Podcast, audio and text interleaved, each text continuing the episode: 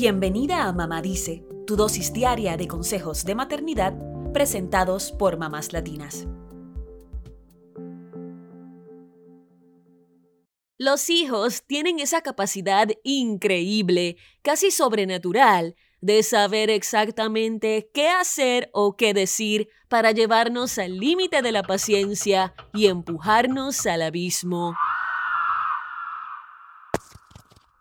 Si le sumamos el cansancio por el trabajo, la limpieza, la cocina, la ropa sucia, así como otros conflictos personales que podamos tener, y las pocas horas de sueño, el cóctel es explosivo. Pero como bien señala la psicóloga clínica Laura Markham en un artículo de la revista Psychology Today, es también nuestra responsabilidad como adultos y padres responsables mantenernos lo más alejados posible de ese abismo en el cual nuestros hijos pueden hacernos caer. Por supuesto, todos nos enojamos. El reto es apelar a nuestra madurez para controlar la expresión de ese enfado. Solemos pensar que debemos dominar sus emociones primero, en lugar de tomarnos un minuto para pensar, oye, antes de reaccionar, voy a controlarme yo porque el gran secreto de todo esto es que cuando estamos en calma, los niños también se calman. Es contagioso. Piénsalo de esta forma.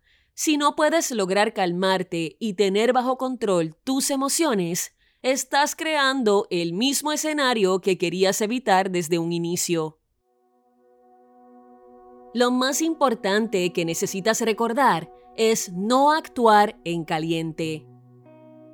Bajo esas circunstancias no estás pensando con claridad, lo que hace que reacciones con gritos o insultos, como si tú misma fueses una niña. Sientes la urgencia de actuar automáticamente, de responderle y enseñarle una lección a tu hijo de inmediato, pero no cedas ante esa presión. Nada es demasiado urgente. Puedes hablar más tarde, cuando te tranquilices tus hijos no se irán a ninguna parte y les estarás dando una de las lecciones más valiosas de su vida, no actuar desde el enojo. La pregunta que te estarás haciendo es, ¿cómo puedo hacer para serenarme, para calmarme? La doctora Markham aconseja tomarse un minuto para respirar hondo. Esa pausa te permite preguntarte, ¿Realmente quiero dejarme dominar por mi enojo? Recuerda que no es una emergencia y respira un poco más. Si realmente quieres gritar, vete al carro. Trata de sonreír, bailar o sacudir las manos para liberar tensiones.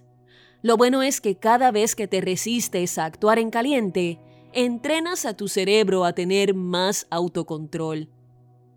Si necesitas alejarte de tu hijo y de la situación, hazlo y dile, estoy demasiado enfadada en este momento para hablar. Vete al baño, mójate la cara y respira un poco.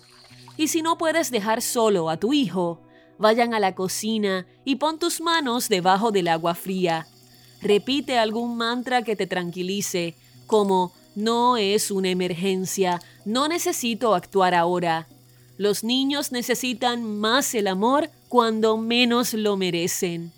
Ellos necesitan mi ayuda para gestionar sus propias emociones. Cuando finalmente elijas hablar, cuida tu tono. Está estudiado que cuanta más serenidad mostramos al hablar, más calma sentiremos y mejor nos responderán los demás. Tienes el poder de tranquilizar o enfurecer aún más a tu niño solamente con las palabras y el tono de voz que uses. Otro consejo de oro de la doctora Markham es poner límites claros antes de enojarse. Muchas veces nos enfadamos con nuestros niños porque no hemos puesto un límite a tiempo para aquel comportamiento o actitud que nos irrita. Necesitamos enfatizar las reglas o tal vez ajustar algunas rutinas por ejemplo, acostarlos más temprano para no llegar agotadas y sin paciencia al final del día.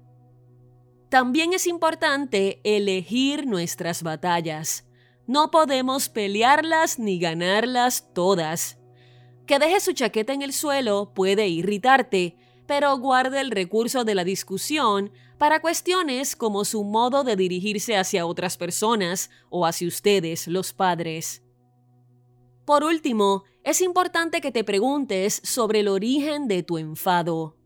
Más allá de lo que hayan hecho tus niños, ¿de dónde viene ese desborde emocional? Quizás estés canalizando en ellos sentimientos hacia tu pareja, hacia tus padres o incluso hacia tu jefe. Entonces, en lugar de trasladárselos a tus niños, quizá necesitas buscar otro tipo de apoyo o descarga. Volvamos a la clave inicial.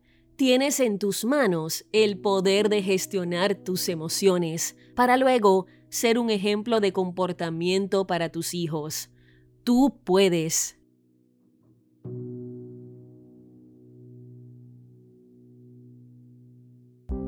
Eso es todo por hoy. Acompáñanos el lunes con más consejitos aquí en Mamá Dice y síguenos en mamáslatinas.com, Mamás Latinas en Instagram y Facebook y Mamás Latinas USA en Twitter.